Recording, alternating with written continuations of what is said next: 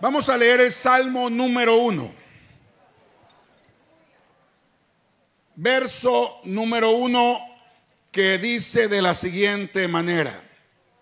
Bienaventurado el varón que no anduvo en consejo de malos, ni estuvo en camino de pecadores, ni en silla de escarnecedores se ha sentado, sino que en la ley de Jehová está su delicia y en su ley medita de día y de noche. Tome su asiento, por favor. El libro de los Salmos es un libro muy especial, ya que está constituido, la mayoría de estudiosos hablan de cuatro partes. Una sección dedicada a los himnos, a la adoración a Dios, a la oración directamente. Otra parte también tiene que ver, hermano, con lo que corresponde a la sabiduría hebrea. Pero también hay una cuarta parte que tiene que ver con una serie de libros que se reúnen por tener una afinidad literaria. Eso es básicamente lo que es el libro de los salmos en sus estructuras formales como libro. Pero ahora bien, hay un elemento que sobresalta en todo el libro de los Salmos. Y es que a pesar del dolor que se muestra en momentos, a pesar de las tristezas que puedan evidenciarse, todos los salmistas terminan adorando al Dios Todopoderoso. Y por eso es que el apóstol Pablo nos enseña y nos dice que nosotros debemos de cantar con himnos con salmos y con cánticos espirituales. Porque debemos de todo, en toda situación, todo tiene que terminar a los pies de aquel que nos ha dado la vida y vida en abundancia. Levante su gloria a Dios si lo desea. Amén. Y he querido leer el Salmo 1 porque nos va a mostrar, hermanos, una de las características que hacen valer a un líder. Uno puede llegar a pensar, hermano, que saber hablar en público vale, sí, pero no mucho. O el dominio de la Biblia, sí, pero no mucho. ¿Sabe qué es lo que hace a un líder creíble, hermano? Que su vida refleja la bendición de Dios. Aleluya. Fácilmente voltea a ver al de la par y levante la mano si usted ve un suertudo a la par suya. A una persona alegre. Fíjese que la palabra bienaventurado, aunque muchos la han mencionado como una palabra que se refiere a tres veces dichoso, es un error, porque no significa eso. Voy a usar un término más sencillo. Bienaventurado significa suertudo, que le va bien en todo en su ventura, en su destino, en su familia, en su iglesia y en su trabajo, está bendecido porque Dios está con él. Y nuevamente le reitero, un verdadero liderazgo no tiene que desatender esa realidad. Nuestra vida debe reflejar que realmente Dios está con nosotros. Levanten la mano los que creen, que reflejan que Dios está con ustedes. Mm. Bienaventurados, un líder creíble, un líder que de verdad está haciendo la obra de Dios, debe de ser una persona que refleje cambios. Como cuando dijeron de aquellos hombres, estos estuvieron con Jesús de Nazaret, porque eran hombres sin letras, pero ahora se nota que hablan elevado porque estuvieron con Jesús de Nazaret. Otro caso es aquel hombre que baja del monte y todo el mundo le miraba el rostro radiante, el rostro alegre. Y es que todos saben, hermanos, que no hay nada más lindo que estar en la presencia del Señor y el Señor llena nuestros corazones. ¿Y qué dice la Biblia? La alegría del corazón hermosea el rostro. Rapidito, voltea a ver de la par, bájese la mascarilla así rapidito y volteelo a ver. Ahora le tápesela rápido. Ahora contéstenme levantando la mano. El que tiene a la par suya tiene cara de suertudo. Qué poquitos, hermano. Pues para usted este mensaje es, hermano. Dios te va a usar, Dios te va a llevar adelante, pero primero tú debes disfrutar de las bendiciones de Dios. Debemos de vivir en carne propia la bendición del Señor para poder así expresarle a los demás. Imagínense a mí todo enfermo, todo decaído, diciéndoles, el Señor sana. Ya casi le dicen, hermano, mejor cállese, vamos a orar para que se lo lleve el Señor de un solo. De la abundancia del corazón habla la boca. Y cuando el corazón está alegre, el rostro debe de estar alegre. Y el Salmo dice que bienaventurado el hombre que tiene eso. De manera sencilla, déjeme decirle que el libro de los Salmos hace referencia a estas realidades. Nos habla de dos hombres que toman dos caminos diferentes y que por tanto tienen dos resultados distintos. Repito, el libro de los Salmos señala dos hombres que toman dos caminos diferentes y que por tanto cada uno de ellos recibe resultados distintos. En el verso número uno, como usted ya lo notó, se está hablando del hombre bienaventurado. Puede decirle al vecino, dígale, está hablando de mí. Está hablando de mí porque yo soy un bienaventurado. Ahora bien, si usted lee bien el verso, para ser bienaventurado, para ser un líder, un hombre de Dios que está haciendo la obra de Dios, la Biblia establece tres cosas, o, más bien varias cosas en el verso 1 y 2 que tiene que, que cuidar. Dice, bienaventurado el hombre que, ¿qué dice ahí la Biblia, hermano? Dígalo fuerte, no anduvo en camino de malos. Ahora, dígalo fuerte, bienaventurado el que no anda en camino de malos. Uno de los elementos fundamentales para poder desarrollar una vida buena es saber, hermano, cuidar nuestra mente. La escritura está diciendo el hombre que se aparta del consejo de la gente mala, de la gente desagradecida, de la gente que no tiene fe, de la gente rebelde, de la gente soberbia, de la gente pecadora. El hombre que tiene cuidado de su mente, de que no se llene de consejos malos, es una persona que definitivamente su vida será bendecida todos los días de su vida.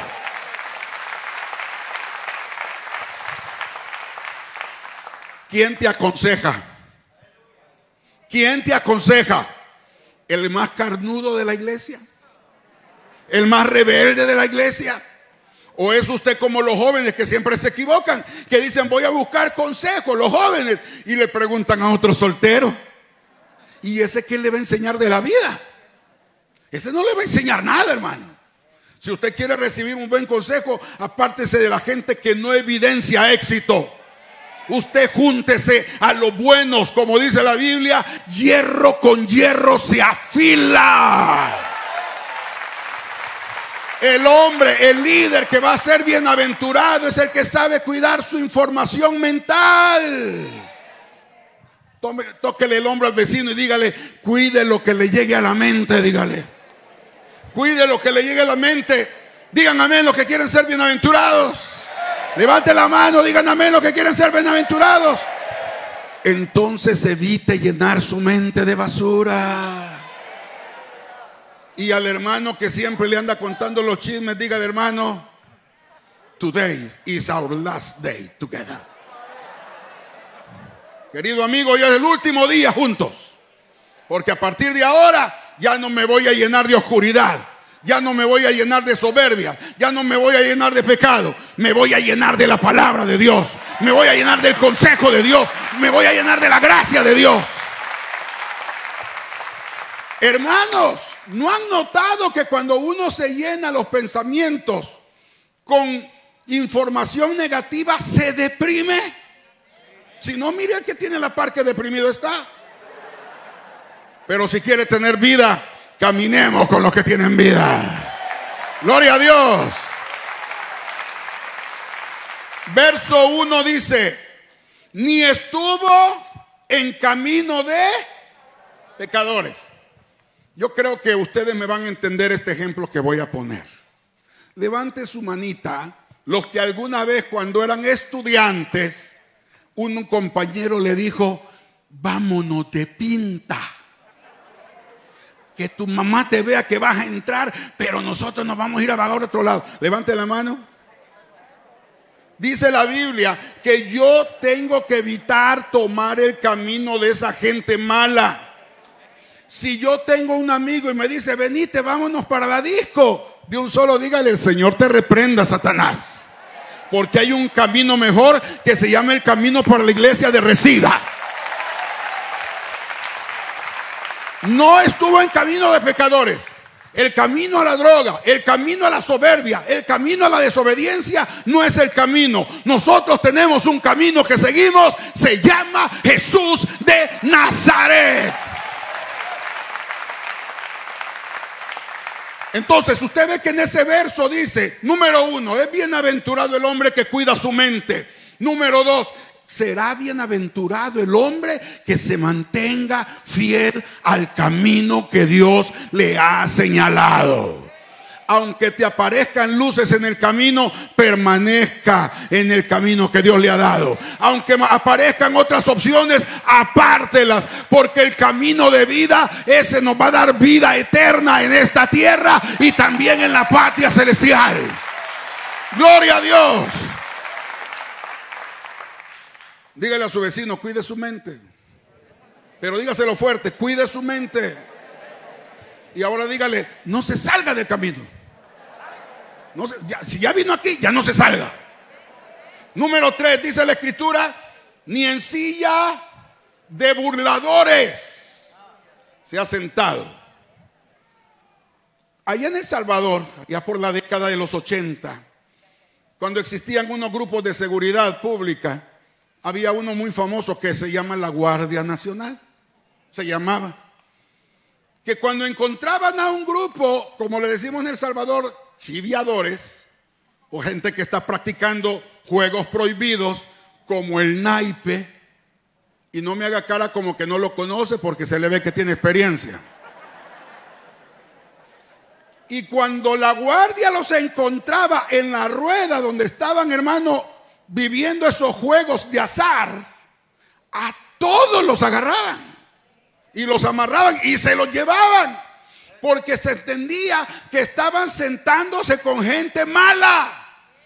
Te pregunto algo, ¿con quién está sentado a la par ahora? Ahí lo que la, la, escritura nos está diciendo que un verdadero líder, si quiere ser bienaventurado, ¿sabe qué? Cuídese de las personas con las que usted se va a sentar. No se vaya a sentar con los rebeldes. No, no, no. Pues sentémonos con aquellos que adoran a Dios en espíritu y en verdad. Nunca olvidaré el consejo que le, me dio un hermano. Le dije, hermano, ¿y cómo puedo hablar lenguas? ¿Cómo puedo gozarme? Mira, me dijo, sentate número uno adelante.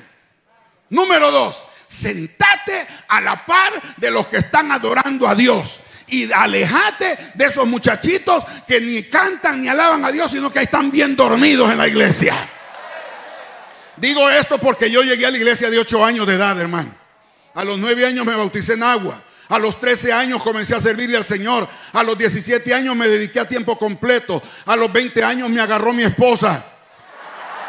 A los 25 tenías tres hijos. A los 42 me convertí en abuelo. Y bendito sea Dios, aquí estamos con 53 años.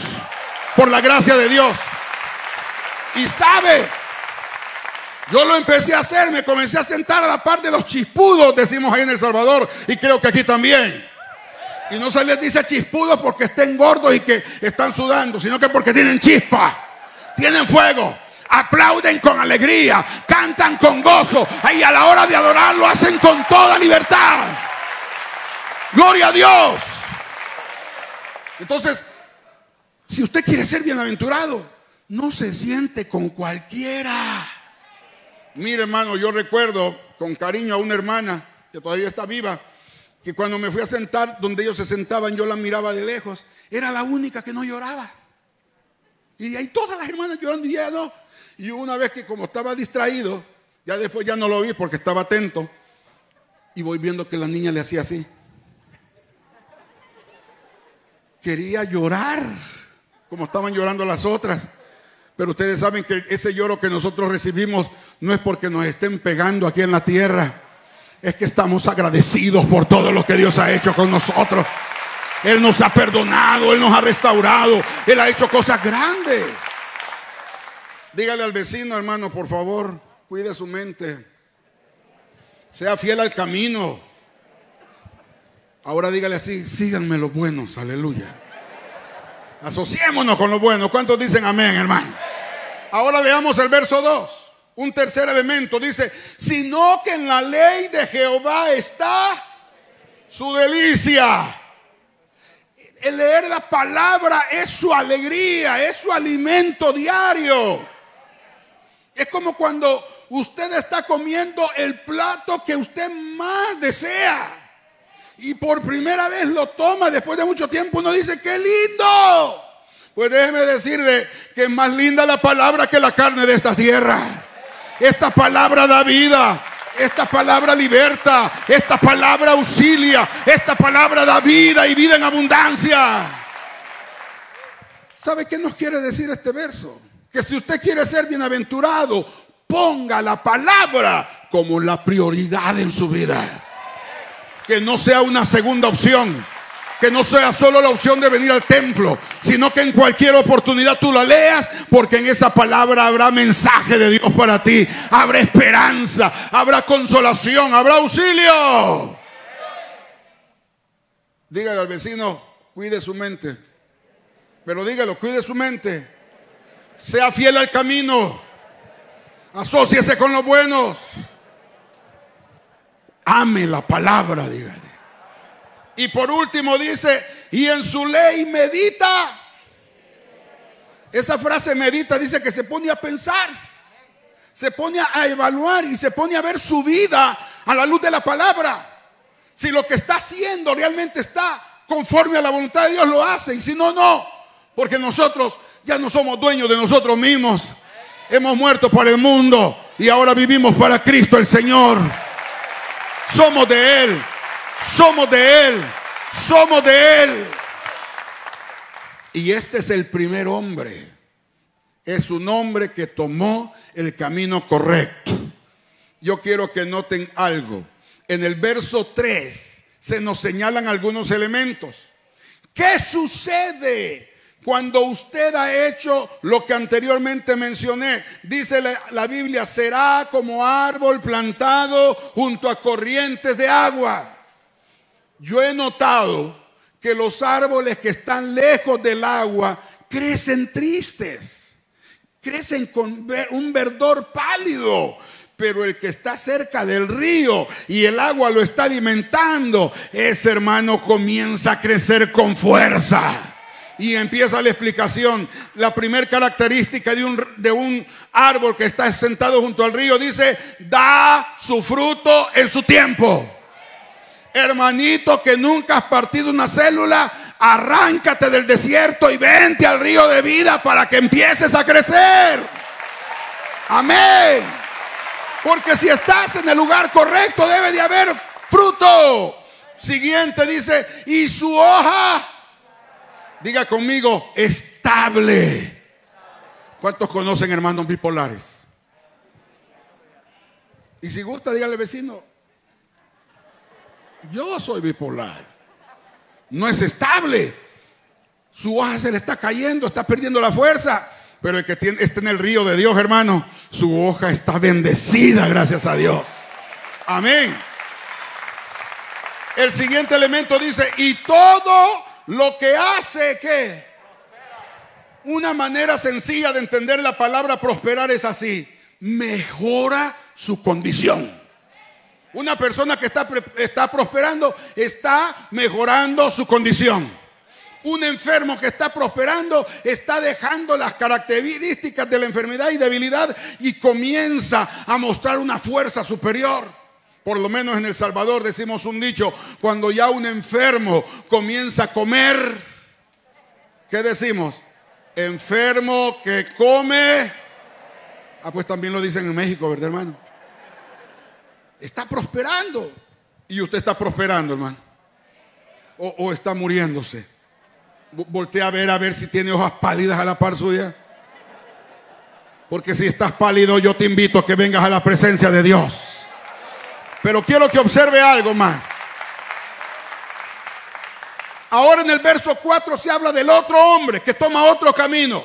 Dice, no así los malos, que son como el tamo que arrebata el viento es aquella cáscara que se le cae al frijol cuando el agricultor lo levanta con su depósito y deja caer el, el, frijol. Y el viento se lleva lo seco, se lleva la cáscara así que no sirve para nada.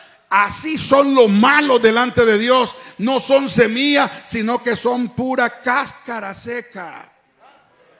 No sé si hay hermanos cascarudos aquí, hermano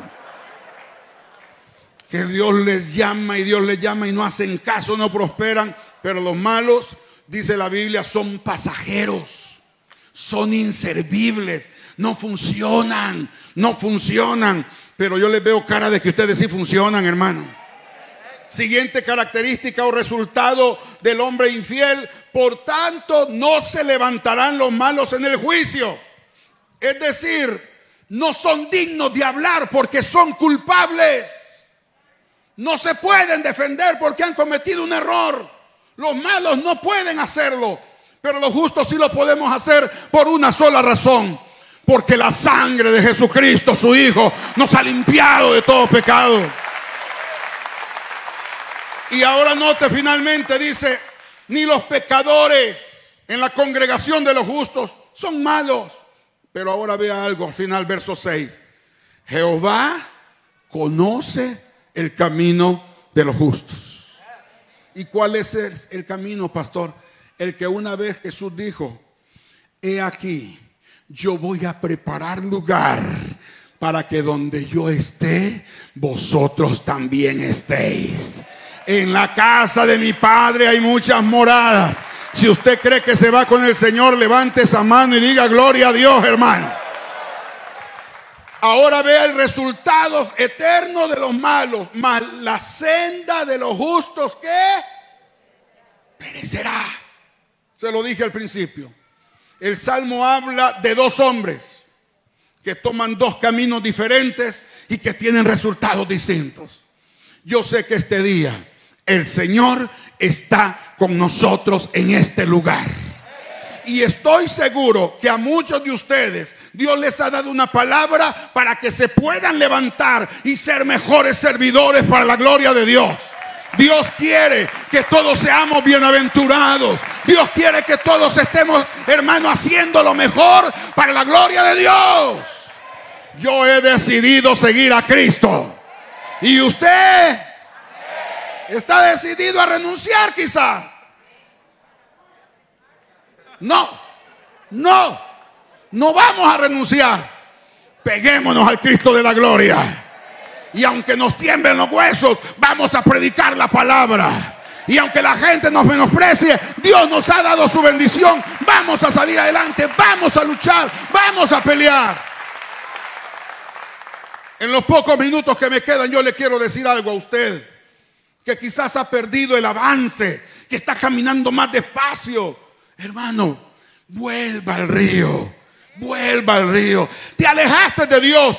Dios tiene misericordia.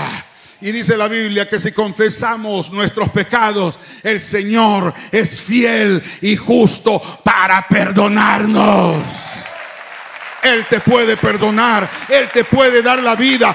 Solamente tienes que venir a Él, Él te salvará, Él te renovará.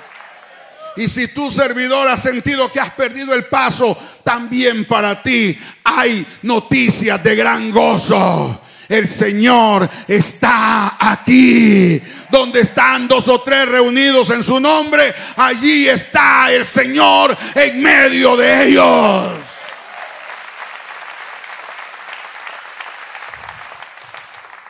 ¿Qué camino estás tomando? ¿Qué camino estás tomando? Solo quiero decir algo. A veces los jóvenes me preguntan, hermano, mire, yo quiero ser novio, ¿y usted qué piensa?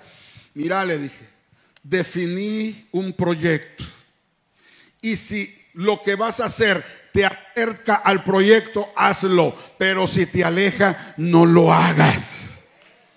Yo, por ejemplo, con mi hijo mayor ya de 32 años que todavía está soltero, él le digo, ¿y cuál es tu proyecto? Yo voy a hacer esta carrera, yo voy a lograr esto. Y, y un día le pregunté ante todos en la iglesia, un día 31 que es el culto de familias que nosotros realizamos, le digo, Josué, ¿y vos te vas a casar? No, me dijo.